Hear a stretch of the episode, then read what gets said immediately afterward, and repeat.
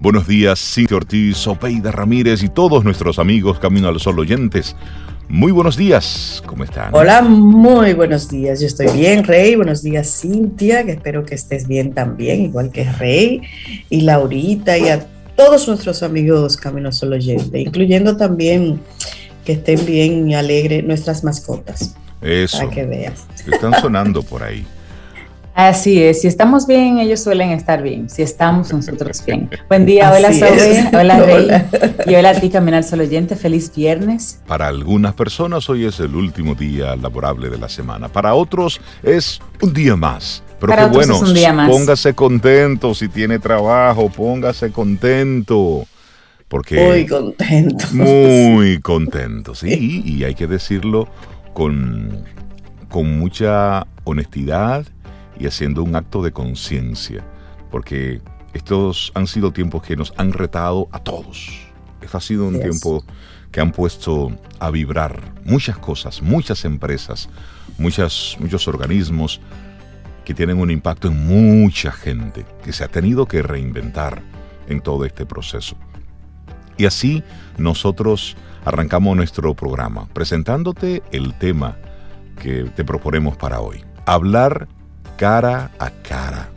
Si usted tiene que decirle algo a alguien, dígaselo cara a cara. No hable con otro, con un hermano, con la hija de que conoce a, o con un amigo del amigo del amigo sobre... No, no, no. Si usted tiene una situación con alguien, mira, me gustaría hablar contigo sobre esto. De cara a y hablarlo cara a cara, de frente. Y también en esa misma línea, bueno, pues conectar con lo que sería nuestra actitud camino al sol para hoy. Así es, buscar conexiones reales. Conexiones reales.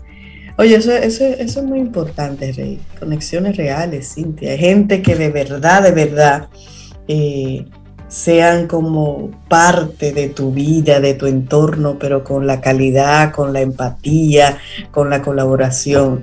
No que uno tenga gente así como por, por situaciones banales o por deseo, porque fulanito tiene o eso, es famoso, no es famoso, o sea, eso no, Como un adorno. como de adorno, no, Sí, eso, me gustó eso, como de adorno, no. Sí, tú sabes que está ahí de No. adorno, tú no lo usas, no te usa, no sirve Sí. para lo mejor. Pero está ahí, está ahí. Sí. Sí, buscar conexiones reales. Cuando tengas Sí. alguna situación, eso de, de hablar cara a cara es muy importante. Pero cuando no tienes ninguna situación, conectar de todas formas, con, para empatía, para, para crear esos momentos especiales con una persona, hablar cara a cara y buscar conexiones reales. Qué hermosos temas tenemos propuesto y esperamos que te gusten a ti, Camino al Sol Oyente, en el día de Sí, hoy. sí, y además que, que esta pandemia nos ha obligado a que eh, haya una pantalla en el medio cuando uno quiera conversar y conectar con alguien. Y eso ha sido muy valioso, ¿eh? Sí. Eso ha sido sumamente valioso. Sin embargo, ese, ese saborcito también de, de verlos físicamente, aunque estemos lejos, y de, y de conversar, también es, es válido.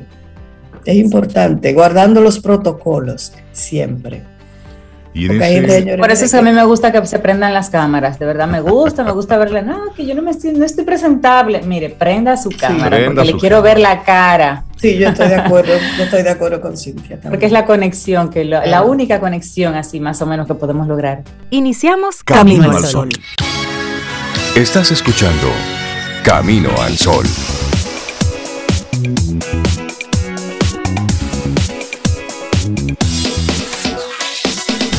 Laboratorio Patria Rivas presenta En Camino al Sol, la reflexión del día.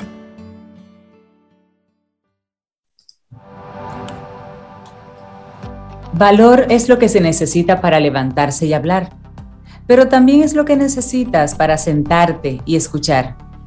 Una frase de Winston Churchill. Nueve beneficios de hablar cara a cara y no solamente por WhatsApp. Exacto. Es que hay gente que... Que me acordé que, mira, hay, Ah. hay gente que conversaciones por Sí, WhatsApp.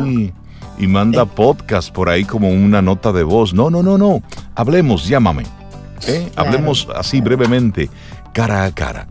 Y esto inicia así. Solemos decir que uno de los beneficios de las redes es que nos permite conservar nuestras amistades. Y es cierto, en un mundo donde el es que no tengo tiempo es una de las frases que más solemos decir cada día, encontrar una forma de interactuar con las personas que nos importan sin tener que desplazarnos o incluso dedicando ese mismo tiempo a relacionarnos con más personas a la vez, desde luego, esto parece toda una ventaja, Zoe. Así es, sin embargo, Rey, todo tiene sus pros y sus contras. Y es que la facilidad de mantener el contacto vía redes sociales provoca que cada vez saquemos menos tiempo para vernos en persona. ¿Por qué no? No es lo mismo quedar para tomarse algo, un café, un jugo con los amigos, que charlar un rato en un grupo de WhatsApp. Y no es solamente por el café ni nada de eso, no, no, no. Por si acaso hacen falta más argumentos, vamos a compartir aquí algunos de los beneficios de interactuar cara a cara y no a través de nuestros móviles. La primera, Cintia. Primer beneficio, tenemos contacto físico, obvio, ¿verdad? Porque sí, hoy se puede hablar desde cualquier parte, pero verse también implica tocarse, darse ese abrazo del que hablábamos ayer. Y no es una cuestión tan baladí como parece. Hay una psicóloga que se llama Tamara de la Rosa y ella argumenta que está comprobado que todos necesitamos contacto, físico para sentirnos bien. La explicación es más bien científica. Según la experta, el contacto físico activa una serie de mecanismos fisiológicos que contribuyen a nuestro bienestar emocional. Disminuye la producción de cortisol, que es la hormona relacionada con el estrés, aumenta la producción de oxitocina, que es la hormona entonces relacionada con el afecto, afecta también los niveles de serotonina, produciendo así un efecto relajante en la persona, disminuye la presión sanguínea y el ritmo cardíaco y fortalece el sistema inmune. ¿Quiere más? Si no nos vale con la perspectiva científica, quizás haya que recordar también esa parte emocional. Y es que hay veces que no necesitamos escuchar nada y que solo con un abrazo de una persona querida o especial para nosotros, nos olvidamos momentáneamente de todo.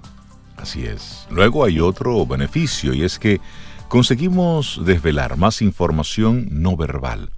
La conducta no verbal resulta fundamental para conseguir una comunicación plena, porque la mayor parte de la información emocional no se transmite de forma consciente a través de las palabras, sino de manera inconsciente a través de ese lenguaje no verbal. Y así lo dice el experto en comunicación César Toledo, quien es director de Análisis No Verbal. Lo ejemplifica explicando que, si bien a través de un mensaje de texto, esa persona nos puede decir que está bien, en persona, su tono de voz, la expresión de su cara, etc., puede afirmar todo lo contrario, algo que solo podremos descifrar si estamos cara a cara. Ay, sí, eso es así. Bueno, y hay otro beneficio más. Prestamos más atención al otro. Hablar por redes permite hablar con varias personas a la vez e incluso hacerlo mientras se trabaja o se pone a colar un cafecito ahí. Eso está bien a veces, pero está claro que si estamos en modo multifunción, no estamos prestando la misma atención a la otra persona, ni esa persona a nosotros, lo que puede pasar factura cuando intentamos hablar de algo que nos parece importante. Al estar frente a otra persona, nos centramos más en la conversación que estamos manteniendo, evitamos distracciones y mejoramos la escucha activa. Así es, otro beneficio. Perdemos el factor de la primera impresión. Ver a la otra persona, aunque no nos hable, ya nos está dando una información extra, para empezar, su apariencia, ya que esa primera impresión, nada más vernos, nos puede aportar muchas ideas. La apariencia continúa siendo uno de los canales más influyentes de la comunicación, a pesar de los avances sociales y del esfuerzo normativo en la lucha por la igualdad. Pero al final todavía seguimos pasando ese filtro con los ojos. El aspecto de una persona nos habla de su edad, sexo, origen, cultura, profesión, condición social y económica, entre muchos otros datos. Y esto lo aporta César Toledo, es un dato a tener en cuenta, por ejemplo, a la hora de no esperar mucho a reunirte con alguien que hemos conocido en una app de citas, ya que como cita este experto, por más que intentemos sustraernos de los estereotipos, la apariencia sigue siendo la principal fuente de información a la hora de formarnos una primera impresión de alguien. Y eso es cierto. Es decir, ¿cuántas veces tú dejas de hacer un negocio o de hacer algo porque la persona no te dio confianza, pero no te dijo nada? Por lo que tú viste no te dio confianza, no te sentiste cómodo. Y ahí lo enlazamos con la próxima, que es evitar conflictos innecesarios, porque ciertas conversaciones requieren tener a la otra persona delante. Y la comunicación solo textual pierde o tiene algunos matices que a veces pueden llevarse a malas interpretaciones. En ese sentido, César Toledo, él dice que dejar los temas importantes para hablarlos en persona puede ayudar a evitar muchos conflictos cotidianos que tienen su origen precisamente en una comunicación deficiente. Y sobre esta misma idea, Tamara de la Rosa insiste en que la comunicación no verbal va más allá de las palabras. Por ese motivo, es la que transmite en mayor medida los verdaderos sentimientos o el estado interior personal. Una mirada, un gesto, una sonrisa, un guiño, una lágrima. Todo esto el lenguaje no verbal nos ayuda a empatizar con mayor facilidad con la otra persona. y eso, es cierto. A veces cuando tú estás escribiendo, alguna persona puede tener un signo de admiración como una alegría y el otro lo interpreta como un desespero. ¿eh? o alguien escribe en mayúscula porque mm, para evitarse el lío de los acentos y el otro entiende que estás gritando.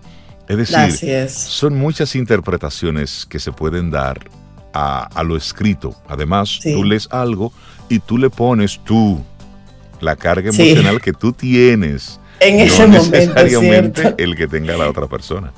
Sí, sí, sí. Bueno, otro beneficio es que creamos momentos y salimos de nuestra rutina. Verse con los amigos, con las amigas, no solo incluye gozar de su conversación, sino dedicar un tiempo a la vida social, salir de la rutina, hacer una actividad diferente en un lugar que nos guste, con música siempre, por supuesto, que anime la conversación. En definitiva, verse y no chatearse ayuda a tener esos momentos, a tener momentos. Y en ese sentido, la psicóloga apunta a que el entorno ayuda a crear momentos con personas importantes para nosotros. Y buscar un entorno agradable para ello puede servirnos para oxigenarnos de la rutina o como una dosis de respiro mental. Me encanta a mí. Bueno, y hay otro elemento, y es que vamos mejorando nuestra capacidad de persuasión. Algunos estudios evidencian que las personas más influyentes y persuasivas tienen una gran consecuencia, o más bien una gran conciencia del lenguaje corporal propio y ajeno. Esto al margen del campo profesional en el que hayan triunfado. Y esto lo dice el experto en comunicación César Toledo. De esta forma se entiende que a la hora de querer convencer con nuestros argumentos, no solo vale con escribirlos de forma clara y directa, sino que en persona contamos con herramientas añadidas como, ya lo hemos mencionado, el lenguaje corporal que serán factores claves para hacernos entender o para conseguir convencer a la otra persona, ya que tal, y como afirma Toledo, se trata de una condición fundamental para el éxito de una conversación. Así es, Rey. Y mira, hay una también importante. Fortalecemos nuestros vínculos cuando nos vemos cara a cara. Se ha demostrado que el contacto persona a persona crea lazos que ayudan a entablar vínculos afectivos y de seguridad entre las personas, tanto a nivel personal como laboral. Y eso lo explica Tamara de la Rosa, que resume que la clave es que se empatiza más con otra persona cuando la vemos y la tenemos enfrente. Es por tanto que el tener una charla de tú a tú, Rey y yo, sí, tú sabes, así, de ahí a ahí, como dicen, no solo funciona mejor con los amigos, sino también en las entrevistas o reuniones de trabajo, ya que cara a cara siempre será más fácil ponerse de acuerdo. Totalmente. y finalmente, fomentamos nuestras habilidades comunicativas según Tamara de la Rosa, muchas personas, sobre todo los jóvenes, olvidan la conversación esa, la de tú a tú. Se acostumbran a hablar escondidos tras un aparato. Se sienten seguros, se sienten protegidos y se sienten expresando con mayor facilidad su forma de ser y pensar. Pero todo esto supone que estos jóvenes suelen presentar, a medida que pasan los años, un déficit de habilidades sociales y problemas de comunicación, no solo de cara a cara, a expresarse en público. Y todo esto puede influir en el entorno laboral, sino también a un nivel afectivo e incluso de pareja, por lo que fomentar el contacto directo ayuda sin duda al crecimiento personal. Y sabes que esto es uno de los retos que tienen muchos de los adolescentes, de los jóvenes en esta etapa del COVID. Y lo que viene a partir de la vacuna y volver de nuevo a las calles y andar con, con cierto nivel de libertad es restablecer esos contactos sociales. Esos lazos. Porque muchos han encontrado mucha paz y tranquilidad en, el, en su entorno muy íntimo. Porque estoy más que seguro que elementos hasta como el bullying para algunos ha sido evidentemente menos en esta época donde no se han tenido que estar exponiendo. Por lo tanto, estar detrás de una pantalla les da esa sensación de protección, de cuidado y de que se están preservando. Sin embargo, el mundo no pasa en una habitación y son cosas que hay que enfrentar. Entonces, eso es un tema que luego sería bueno conversarlo con uno de nuestros colaboradores sobre el gran reto que tienen los adolescentes, los jóvenes, de esa reinserción desde el punto de vista social, porque supone una comodidad el estar conectados a través de los diferentes dispositivos, pero hay una parte social, física, que la necesitamos para vivir. es. así.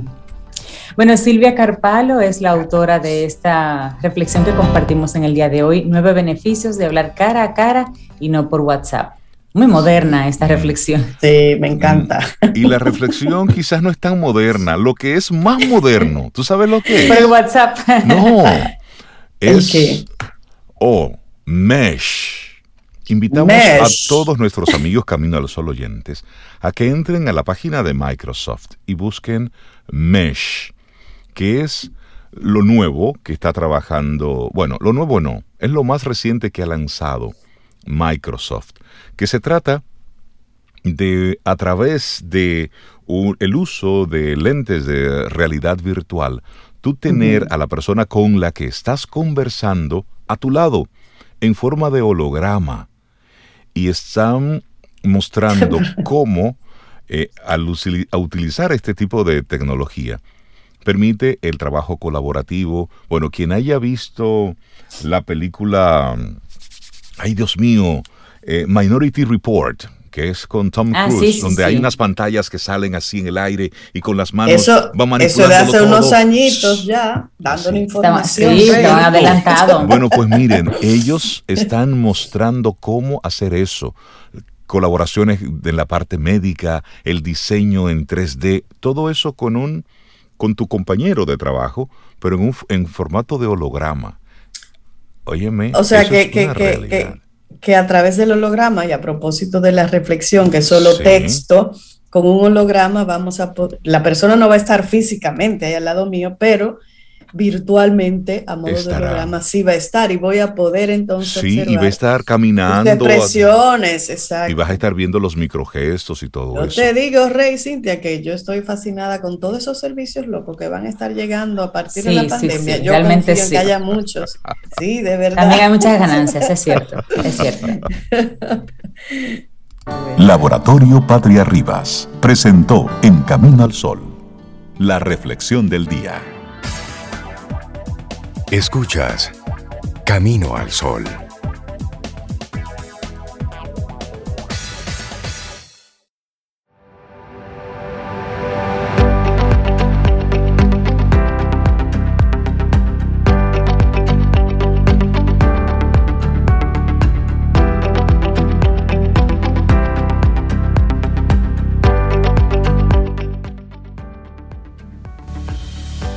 Cuida tus palabras que ellas no levanten un muro entre ti y los que contigo viven.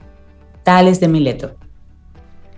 Seguimos avanzando, esto es Camino al Sol. Muchísimas gracias por conectar con nosotros a través de las diferentes vías, en especial caminoalsol.do y estación 97.7 FM. Y lo decíamos al inicio del programa. Dime, Zoe. Mira, Cintia me llevó al bachillerato con tales de Mileto, así como que me desubicó. Gracias, Cintia. sí, pero volvamos. La, la eficiencia energética. La eficiencia energética es Tales de Milet. Ay, caramba. ¿A quién le quedó algo de eso? Eh? Que nos comparta. Fue así Ay, como Dios me atravesó el Es cerebro. más, sí, un- una pregunta a nuestros amigos Camino al Sol oyentes que nos digan, ¿qué recuerdan así de su época de, de, de colegio? Es decir, de, de datos que digan, ah, eso yo lo aprendí en la escuela, así relacionados con ciencias, pero no de cosas que son del día a día, sino como de esos elementos extraños que un profesor muy apasionado a ustedes les compartió. Así como una frase, un- una conexión con, con algún arte en particular. Y, y- y como hoy es viernes, ponérselo en chin difícil. ¿Cuáles Ajá. fueron las aportaciones de tales de Mileto? Eso Ay, mi madre, eso es de Eso examen. pregunta de examen. Eso, eso, eso es de examen, eso es de examen. Yo por lo pronto me quiero quedar conectado con la eficiencia energética, porque sí, tenemos que conectar, eh, esta SOBE es, es terrible. Miren, tú sabes que hay algo que nosotros hacemos de manera en automático y es mover partes de nuestro cuerpo sin necesidad, como una especie de tic nervioso. Y comenzamos o agarramos un bolígrafo y comenzamos a moverlo rápido o, cuando cruzamos las piernas comenzamos a moverlas sin ningún tipo de sentido y luego al final del día nos sentimos agotados. Eso es porque tú has estado utilizando energía de forma eh, indiscriminada. Cada movimiento que tú haces de tu cuerpo tiene, debe tener una intención específica. Entonces, cuando hablamos de ahorro energético y ahorro de la energía, también hay que llevarlo eso al cuerpo. Que cada movimiento que hagas tenga un sentido. Evita esos movimientos repetitivos en forma de un tic nervioso o para liberar tensión. Miren, eso al final, esos movimientos lo que hacen es que te agotan, te cansan y así pasa entonces con el planeta. Así pasa cuando tú mueves, utilizas las cosas sin ningún tipo de conciencia. El recurso se agota. Eso es lo que pasa. Cintia, tú ibas a decir algo.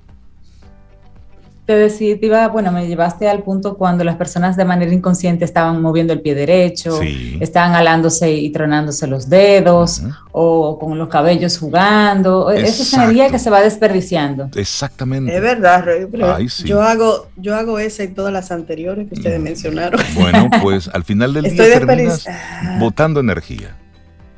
Que cada Hay que ser consciente de eso entonces. Hay que ser consciente de eso. Que cada movimiento que realices tenga una razón de ser. Y por ahí viene nuestra querida Dalul Ordey, que ella sí sabe de ese tipo de cosas. Cuando a, ver, estamos a ver qué opina. teniendo movimientos así, supuestamente involuntarios. Mire, póngale caso a eso. Por eso es que bailar agota, ¿verdad? Hay, hay energía ahí. hay- Ay, hay pero hay energía. gozo. no, pero es Pero- una, pero es hay una gozo. energía buena. Pero hay gozo, Espérate, es espérate, energía. Cintia. No, no, no, hay no. gozo. Hay Profesora, gozo. fue un ejemplo, profesora, no es que se esté mal. No, no, no. que- Ay, ay, ay. Vamos a darle que los no me mezcle días. la música en esto. No, no, no, no, no, no. Al favor. Miren, dejemos Dalul, el buen tema. día. Vamos a, a saludar a Dalul. Buen día, Dalul, ¿cómo estás? Buenos días, muy bien, gracias a Dios. Feliz de estar aquí de nuevo en otra entrega más de Camino al Sol eh, y contenta porque, porque llegamos al día final de la semana Vivo. vivos. Sí, lo puedo notar.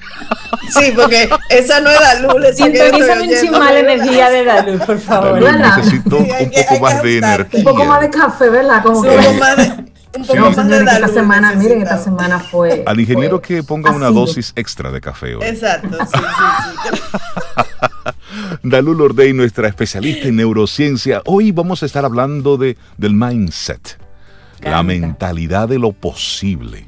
Me encanta este tema. Ay, me gusta así como suena eso. Tú sabes que eh, uno de, las, eh, de los debates culturales que siempre han estado eh, en, en- en boga ha sido el tema de que si la persona exitosa lo es por el talento innato o porque trabaja para conseguir eso. Entonces, eh, una de las cosas eh, que, que ha caracterizado las últimas generaciones y las últimas décadas es el tema de que hay un, patrón de éxito. Y ese éxito tiene que llegar rápido, tiene que llegar eh, fácil, tiene que, que tener unas ciertas características para que el otro lo perciba. Y entonces se ha distorsionado un poco ese proceso de, primero, hacer conciencia y de, de, entender eh, a qué nos referimos cuando hablamos de éxito a modo personal, número uno, y número dos, cómo yo voy a lograr el desarrollo de el alcance de esas metas, de esos objetivos que me van a permitir el poder ser o eh, sentir, porque eh, ahí viene una dualidad, que realmente estoy teniendo éxito en lo que hago. Y eso eh, tiene que ver eh, con, con, un tema de actitud personal, de poder cambiar ese set mental, y de allí viene el término de mindset, esa mentalidad, de manera que nosotros podamos tener la excelencia, el éxito como un objetivo y que no necesariamente está amarrado a un proceso biológico de que yo soy talentoso o que yo tengo ciertas habilidades porque eh, estoy en tal o cual condición.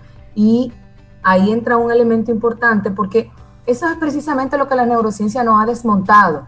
Y es que si nuestro cerebro tiene la capacidad de cambiarse y de modificarse continuamente hasta el día en que nos morimos, pues obviamente que eh, el tema, si bien es cierto que es importante que haya un componente biológico que lo sustente, no es el único determinante para poder lograr, para poder desarrollar, para poder crecer y para poder moverme de donde me encuentro para el logro de la excelencia y del éxito. Y aquí creo, Dalul, que es bueno que pongamos un ejemplo práctico. Para mucha gente, Donald Trump no es su santo de devoción eh, todos consideran que él como persona, bueno, pues es XXX. Muy bien.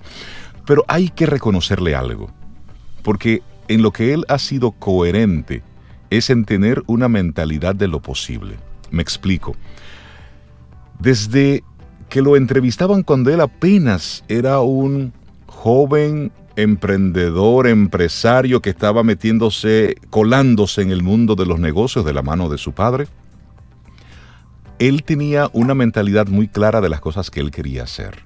Y de hecho, solamente hay que escucharlo hablar para que tú entiendas cómo las cosas que él se dice, es decir, cómo él se cree su propio cuento, cómo él habla siempre de las cosas que está haciendo. Nunca eh, puedes escuchar en sus palabras un ánimo derrotista. Para él siempre es grandioso, lo estamos haciendo muy bien, esto es excelente y vamos a hacer tal... pero, pero se va a crear y se cree su película. Totalmente. Y así, independientemente de que la persona nos agrade o no, eso es una mentalidad de lo posible. Es decir, tú decirte a ti mismo, hey, sí, sí, sí, y verbalizarlo y estar en el tema. Ahora, que el, objetivo final no sea del agrado de muchos, bueno, eso es otra cosa. Pero saquemos de eso lo positivo que es ver esa mentalidad de lo posible en acción. Porque hay una entrevista cuando él era un muchachito que decía ser presidente de Estados Unidos. Y cuando él comenzó con el relajo de, es más, me voy a poner como candidato. Óyeme, todo el mundo lo tomó a él como una chanza. Déjenlo, nadie lo déjenlo tranquilo, que él se va. Y al final que él hizo, él tumbó a todos los precandidatos y se convirtió en un sólido candidato hasta que llegó a ser presidente. Hizo lo que hizo. Pero esa es la mentalidad de lo posible, Dalul. Correcto. Entonces ahí entra el debate del el peso entre lo biológico y el entorno. El entorno. Entonces, ¿qué ha hecho, qué, qué nos dice la neurociencia? ¿Qué nos dice la plasticidad cerebral? Que hay una relación eh, eh, biunívoca, ¿verdad? Usando un término matemático, el cerebro crea la mente, pero la mente modifica el cerebro. Eso. Entonces, hay un, ah, eh, cuando yo internalizo ese proceso, internalizo ese nivel de conciencia que me dice que cuando yo voy creando, que cuando mi, mi, mentalidad va cambiando, mi cerebro se va reestructurando. ¿Se acuérdense que el cerebro cambia bioquímicamente en atención a lo que nosotros pensamos, a lo que nosotros sentimos y a la actitud que asumimos. Entonces, si ese cambio eh, va a, se, mantiene, es constante en el tiempo, pues esa, ese, esa red que se crea a nivel neuronal, a nivel de producción bioquímica va a ser también sostenible en el tiempo y me va a hacer un, un, círculo virtuoso. Entonces voy a buscar más, voy a tener más capacidad, pero esa capacidad va a seguir modificando estructuralmente mi cerebro y me va a permitir llegar a un nivel más alto. Y a mí me encanta un, concepto eh, cuando estamos investigando el tema que dice que no hay escasez de talento, sino una abundancia de talento latente en estado latente. Hay abundancia potencial que podemos desarrollar, pero lo que nos pasa es que tenemos que tener la conciencia de que tenemos la capacidad de hacerlo. Siempre y cuando trabajemos en eso, porque acuérdense que nuestro cerebro se modifica y que la neuroplasticidad entonces nos permite que nuestro estilo de vida puede incluso cambiar nuestra herencia. Hay un concepto epigenético en el desarrollo de este proceso que dice que cuando tú sostienes en el tiempo eh, eh, eh, actitudes, acciones, actividad neurocognitiva, eso va a modificarse genéticamente en ti y en tu descendencia. Porque ¿por qué evolucionamos como especie? Porque eso pasaba, porque de repente ya yo empecé a usar las manos y ya yo empecé a construir instrumentos y, y se hizo esa relación de, de, de, intercambio y de beneficio de que la acción me llevó al, al, al cambio de, las estructuras y las estructuras me llevaron a un nivel más complejo de pensamiento, de acciones, de conductas y fuimos modificados y fuimos evolucionando. ¿eh? Fíjense que con la evolución va creciendo el, lóbulo frontal, que es donde están las funciones ejecutivas, que es donde nosotros tenemos aquellas eh, funciones de mayor impacto a nivel de interacción, la toma de decisiones, la formulación de ideas, la creatividad, la regulación de la conducta, la parte emocional, la personalidad. Entonces, no, no es un hecho fortuito de que podamos hablar de que la actitud, y esta frase me encantó, nos lleva a la altitud. En la medida en que nuestra actitud va cambiando, nuestro quehacer va cambiando, nuestro cerebro va cambiando, y eso nos hace llevar, nos hace subir a un nivel más alto. Pero cuando una persona ha tenido la oportunidad de ver buenos ejemplos en su entorno, logros y demás de otros, puede tender a, pensar que sí, que sí es posible, porque lo está viendo en otros, porque el ambiente ha sido propicio para otros y ve los resultados. Pero una persona que, que todo lo que ve en su entorno es desgracia, y las pocas experiencias que ve en su entorno realmente son negativas, por más positivo que sea esta persona, que quiera ser esta persona, puede ser que su cerebro no logre encontrar una referencia positiva a la cual agarrarse para hacerle crear una nueva, una nueva línea de pensamiento.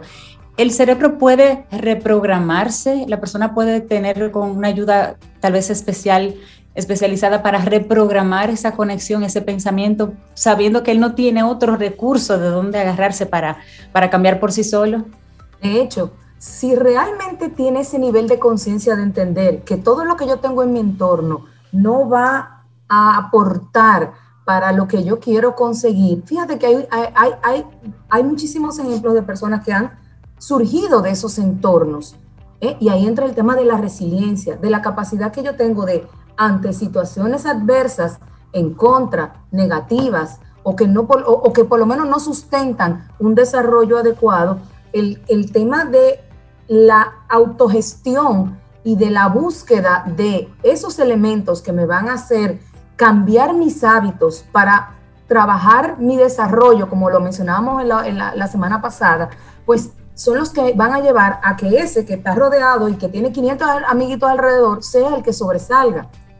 Y si eso se hace contagioso, tú puedes tener comunidades. hubo un experimento muy interesante donde a raíz de una, de una, de un fenómeno tropical, de un fenómeno natural, pues hubo una tremenda destrucción en un, en un poblado.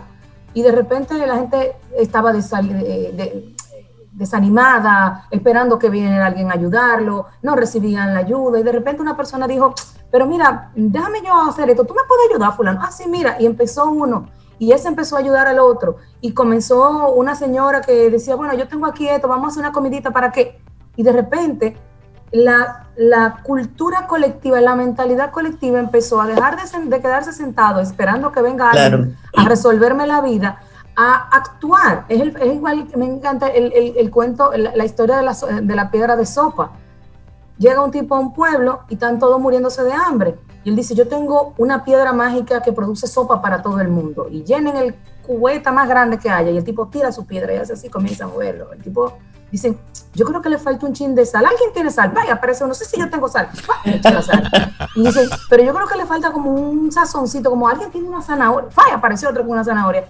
Y a la media hora de que le faltaba, apareció y, la sopa estaba hecha para Había una sopa. Con la contribución de todos. Con la contribución de todos. Entonces no había ay, ay, sopa. Había sopa de piedra, sopa de piedra. Claro, era una sopa, exacto. Era el, era, era el tema de, de, que estamos a veces tan enfocados en, en lo que no podemos, en la escasez, en lo que nos falta, que no vemos todo lo que hay. Mira, cuando yo trabajo con educadores y estamos hablando, por ejemplo, de necesidades educativas especiales, yo siempre digo, no se enfoquen en lo que el niño no puede hacer, porque vamos a trabajar, vamos a mover el sistema en base a lo que sí puede hacer. Mientras eso que yo pueda hacer se especialice, se mejore, entonces eso va a producir una mejora sistémica y entonces de repente va a empezar a mover esas estructuras que requiere para que eso que no pueda hacer comience a ser una realidad. Y eso es aplicable para todos. Ahí hay una, autora que se llama Carol Dweck y ella habla de los dos tipos de mentalidad. Ella habla de la, mentalidad fija, ella habla de la teoría de la mentalidad fija, es que todo está, lo primero que dice es que todo está en la cabeza, ¿sí? todo está en nuestro pensamiento, lo que mencionábamos ahorita. Ahí está todo. El cerebro mueve la mente produce la mente y la mente cambia el cerebro. Si nuestra mente se mantiene estática, se mantiene fija, se, se convence de que hasta aquí llegué o se acomoda de que ya yo con esto estoy bien, entonces se va a mantener ahí. Entonces está el otro tipo de mentalidad, que es el mentalidad donde buscamos el, el, más allá, donde esa mentalidad la podemos cambiar, donde se busca ese paso adicional, donde se busca esa. Entonces, ahí, e, esa mentalidad, eh, a mí me encantó la definición que ella dice, es un sistema, es una constelación de creencias articuladas y tejidas alrededor de una creencia nuclear que le da sentido al resto de las creencias. Y esa creencia es lo que me va a llevar a mí a poder mantener o a poder desarrollar una mentalidad de cambio, de desarrollo y de éxito o de, digamos que comodidad y, y estático en donde me encuentro, una mentalidad fija. Por eso el, el, el, dar un paso, aunque sea pequeñito, es importante. Si usted siente que no está avanzando, no importa, no se deje de mover, porque eventualmente ese pequeño movimiento se va a convertir en una gran zancada. Cuando usted menos lo, entienda, ¿por qué? Porque su, su sistema está cambiando, porque usted lo está especializando a que ya ese pasito chiquito sea habitual y, y, y, lo, lo, lo, quiera eh, eh, continuar y, ese, y esa continuidad va a hacer que vaya magnificándose esa, esa respuesta que, va, que se va dando tanto a nivel interno como a nivel de acción. Dalul, y, en la práctica, esos pasitos, ¿cómo, ¿cómo haría una persona que toda su vida está en una mentalidad estática, pasitos prácticos para pasar a mover su mente? Ok, pues yo empiezo con algo muy simple. Si usted tiene que empezar a mover su mente, no sabe cómo hacer, empiece moviendo lo que está fuera de usted. Cambie la orientación de la sala, mueva la cama, eh, cambie el gavetero, arregle las gavetas. Acuérdense que las cosas nosotros empezamos a recibir de afuera hacia adentro. Exacto. Y si nuestro, y si nuestro exterior cambia, nuestro set va a cambiar. Y eso es algo simple. Ok, ya hoy moví todo y tengo una cosa nueva. Ok, ¿qué voy a hacer después? Vamos a integrar alguna actividad recurrentemente que me empiece a acostumbrar a hacer algo distinto. De repente es darle dos vueltas al parqueo porque tengo que moverme, me paso el día sentado en una silla frente a una computadora, bueno, voy a bajar al parqueo y le voy a dar cuatro o cinco vueltas, pero mañana esas cuatro o cinco vueltas van a ser diez. Y después me voy a... que y, pero ya, ya tengo eso, pero ya una vez que yo me he pasado sistemáticamente incorporando una semana, dos semanas, entonces vamos a integrar otra cosa.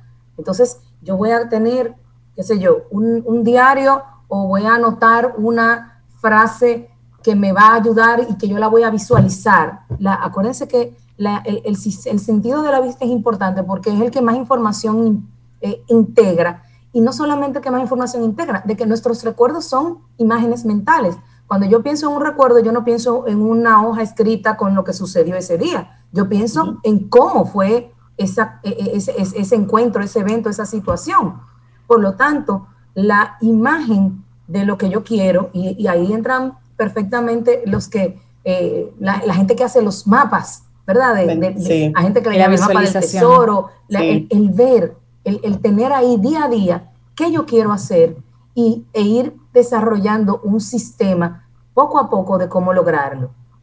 Es entender que la concepción actual, que era lo que, con lo que inicié diciendo, de que el éxito es rápido y, tiene unas características, es desmontarnos ese patrón. Totalmente. Eh, eh, es, entender que eh, no, tengo que ser millonario a los 30 años y tener un Maserati y una mansión y irme de viaje. Ay, estos carros que tienen loca la gente. Entonces, por eso hice la alegoría. Entonces, es otra cosa, es lo que realmente para ti le, da valor, es, es propiciar tu bienestar y ese es tu mayor éxito.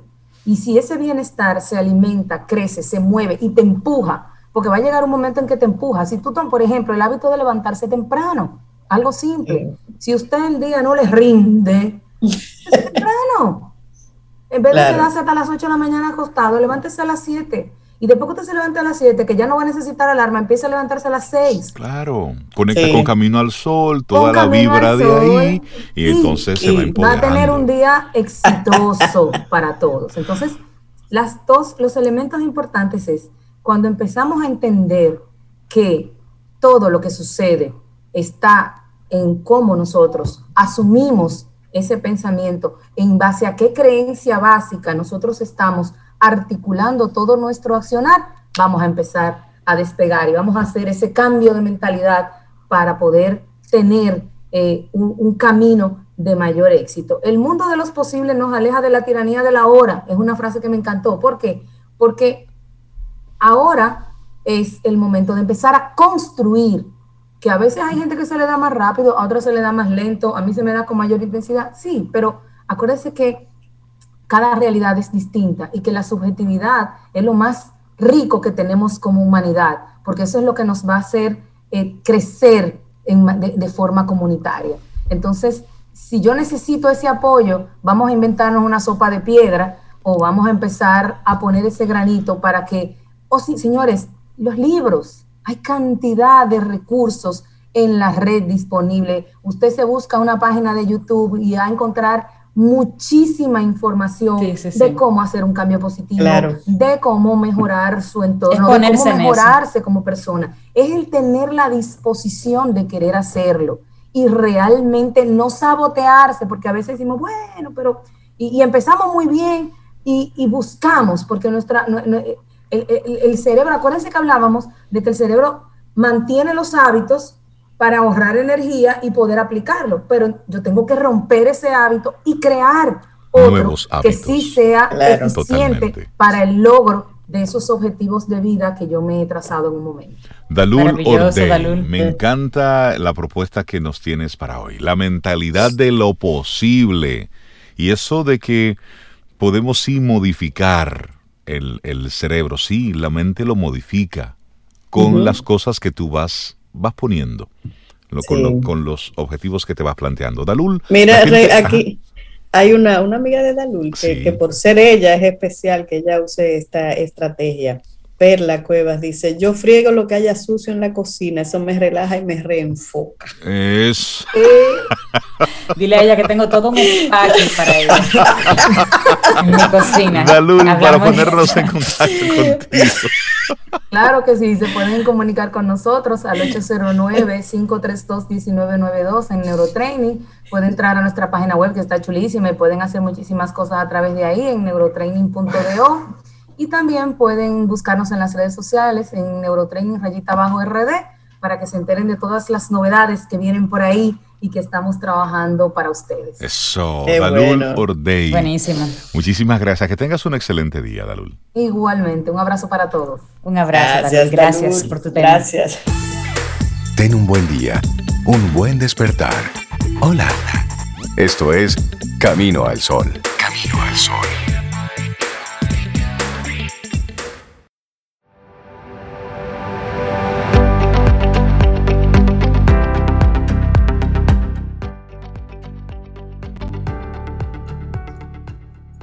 Nuestra siguiente frase, Leonardo da Vinci decía, quien de verdad sabe de qué habla, no encuentra razones para levantar la voz.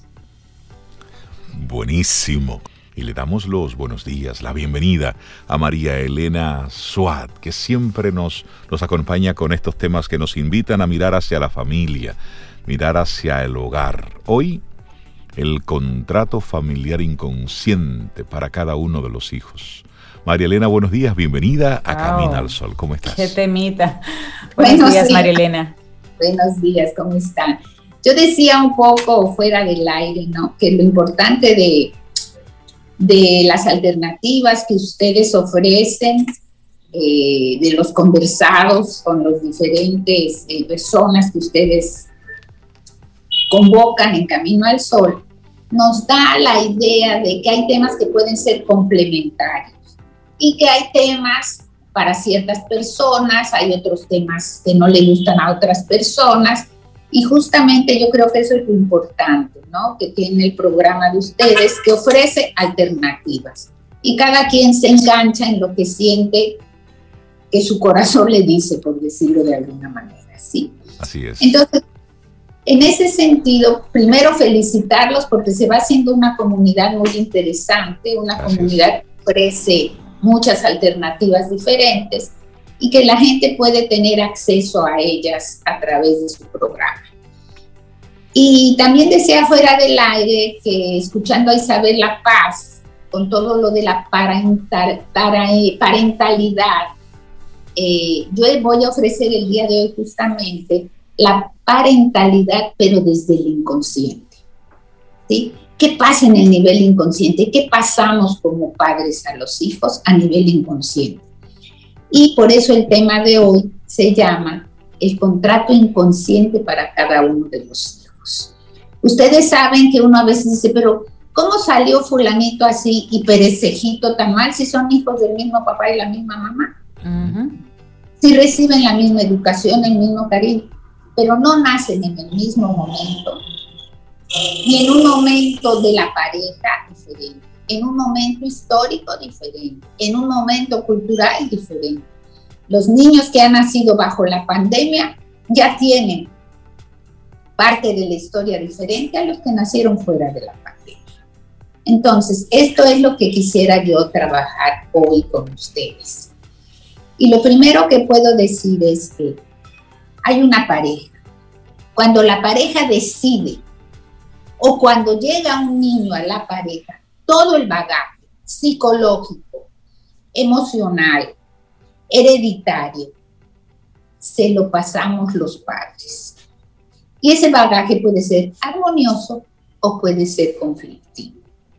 En este sentido, cuando nosotros tenemos un hijo, estamos queriendo inconscientemente, sin darnos cuenta, estamos queriendo que el hijo haga, llegue, tenga lo que probablemente yo no alcancé.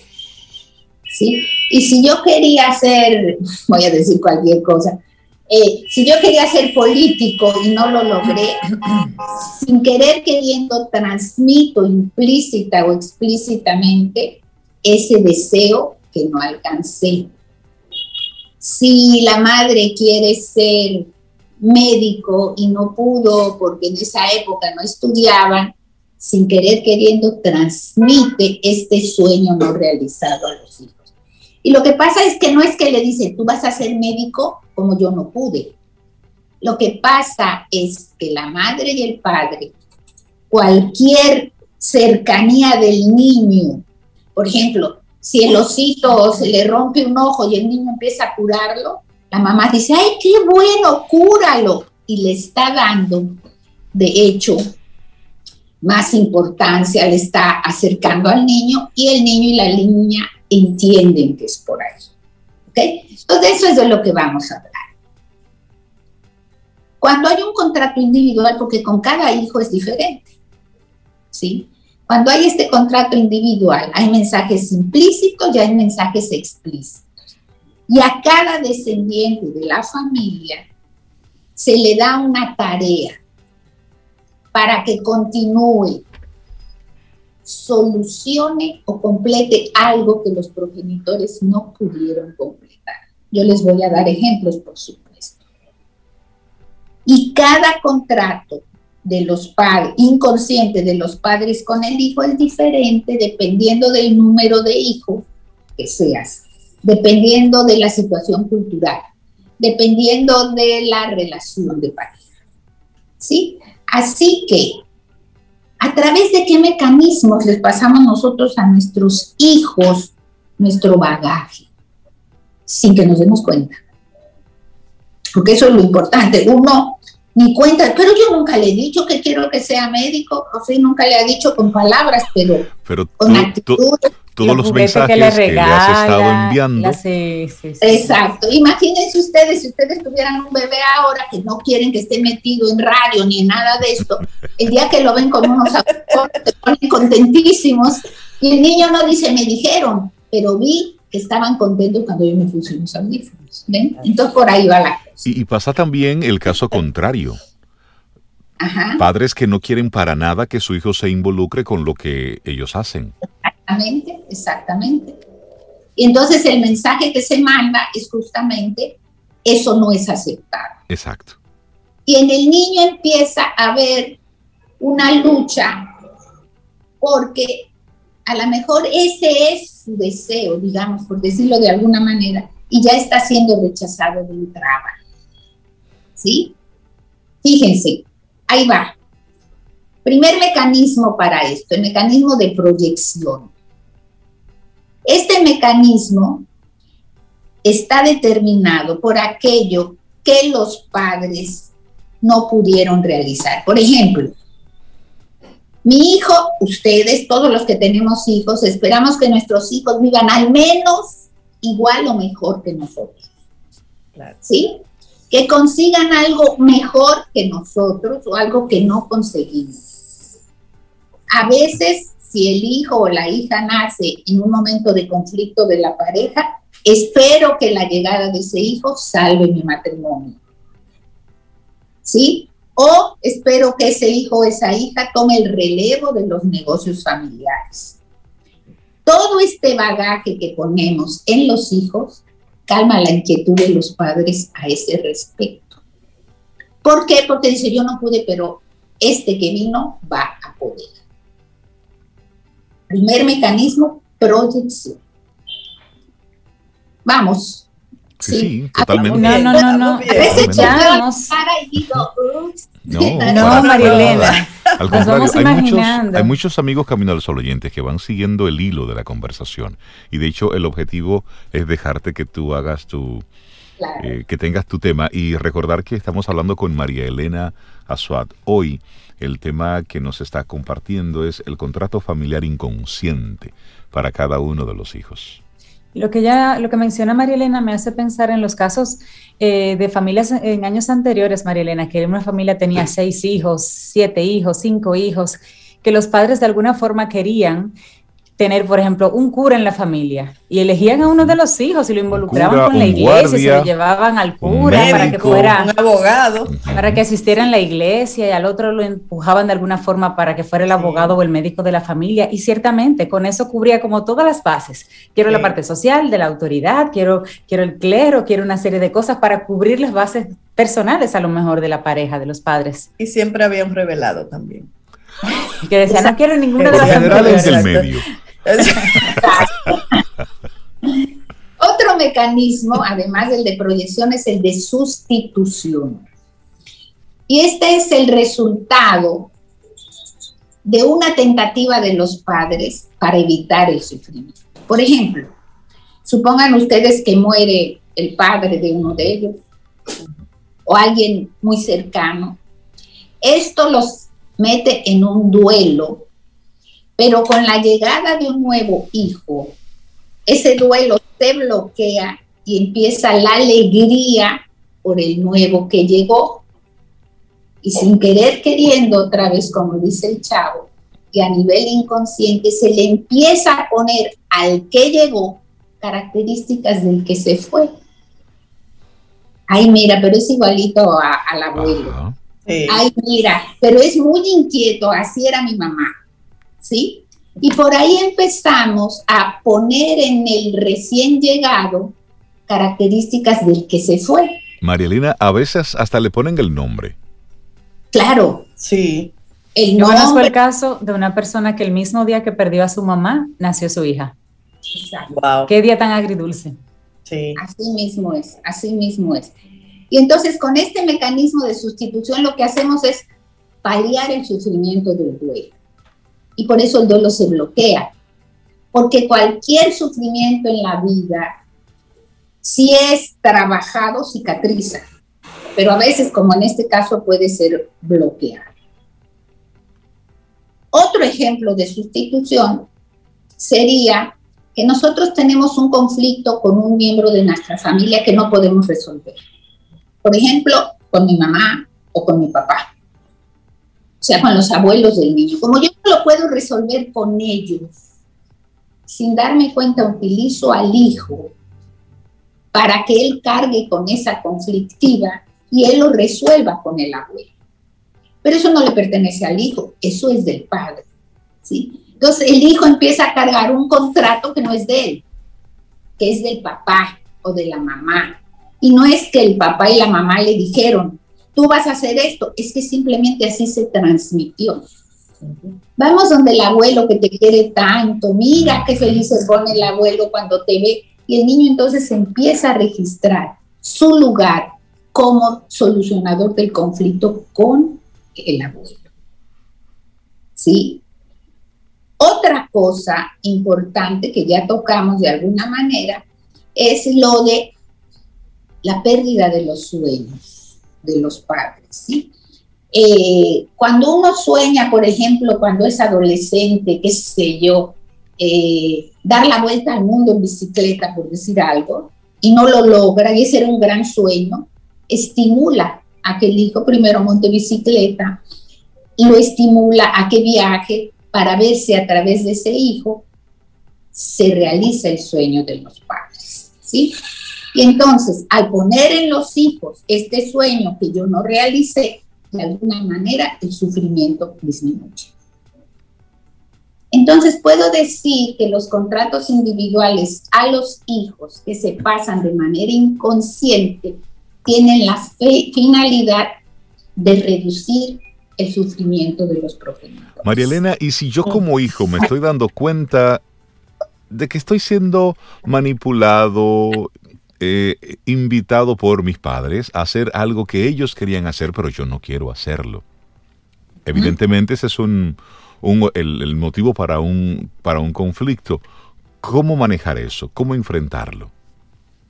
¿Cómo enfrentarlo desde quién? ¿Desde el niño o desde los padres? Desde el hijo. Primero, yo lo que te puedo decir es que cuando uno es bebé, difícilmente se da cuenta que está haciendo. Claro, por supuesto. Pero entonces, ¿a qué edad tiene esta rebeldía.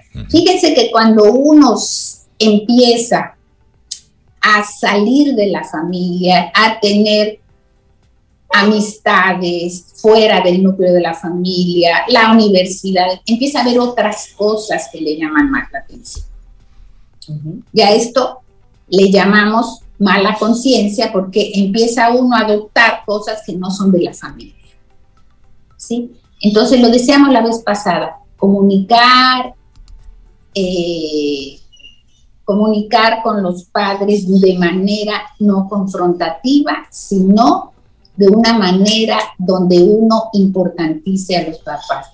Yo sé, papá, que para ti era importante dar la vuelta en una bicicleta. Cuéntame, ¿cómo fue eso? Bla, bla, bla, bla, bla. Y entonces uno dice, ay, qué bueno, porque para mí lo importante empieza a ser otra Exacto. Porque están diciendo que se nos acabó el tiempo. que, dejemos esto claro, falta mucho para una segunda parte, pero si puedo dejar un mensaje para hoy, es cada hijo que nace de una pareja carga con un contrato individual inconsciente que el papá o la mamá o ambos le transmiten. Y la idea de este conversado es cómo lo podemos encontrar ese contrato inconsciente y qué hacer con él desde los padres y desde el hijo rebelde, que en este caso fue el tema final. Me encantó el conversado con Marilena. Por favor, anotemos para la siguiente ocasión, Marilena, en la continuación del tema, los contratos según el orden de nacimiento de los hijos, porque el hijo mayor tiene un contrato casi con la ONU y el último tiene un acuerdo, de, un acuerdo de muchísima confianza y ya, se le exige esos contratos no son iguales. Rey, ella está sangrando por la herida. El hijo menor tiene que hacer una patente de corso. El, hijo menor casi es un, escrito en un post-it. Yo he estado pensando, yo he estado pensando, ¿cuál habrá sido el contrato conmigo? Estoy en reflexión, voy a buscar. De María Elena la gente que quiera conectar contigo, ¿cómo lo puede hacer? Interesantísimo. WhatsApp 809-868-0886. Y les deseo un feliz día, a pesar de los contratos inconscientes, si son contradictorios. y si han sido armoniosos, bendiciones. María Elena Suárez, muchísimas Excelente tema, gracias. Hasta luego. Gracias.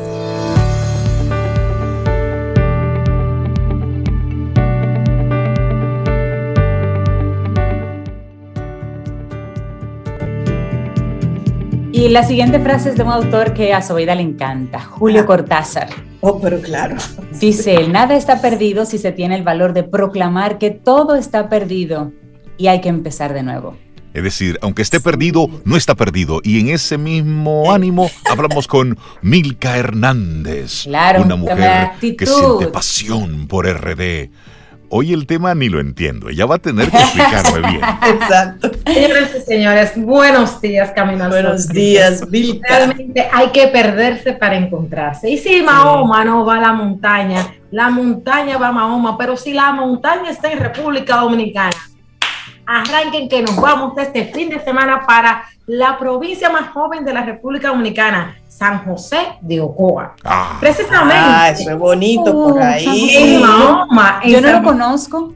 Ah, bueno, pues en Mahoma, en San José de Ocoa, nos vamos a encontrar con uno de los senderos cafetaleros más interesantes del país, Café Samir. Pero de igual manera, vamos a llegar a un sitio en donde vamos a poder conectar con la naturaleza, en una casa típica dominicana, con eh, bebiendo tu cafecito recién eh, colado, pero no solo recién colado, recogido del patio, comiendo pues ese desayuno de los huevos del patio, de los guineitos eh, del ¿Cómo va a ser? Señores, se llama Mao Bani Anoten ese nombre porque va a ser uno de los sitios claves este verano en República Dominicana y en especial para Semana Santa. Mahuaní, pues todo un lugar campestre, una villa ecoturística a un precio espectacular, señores.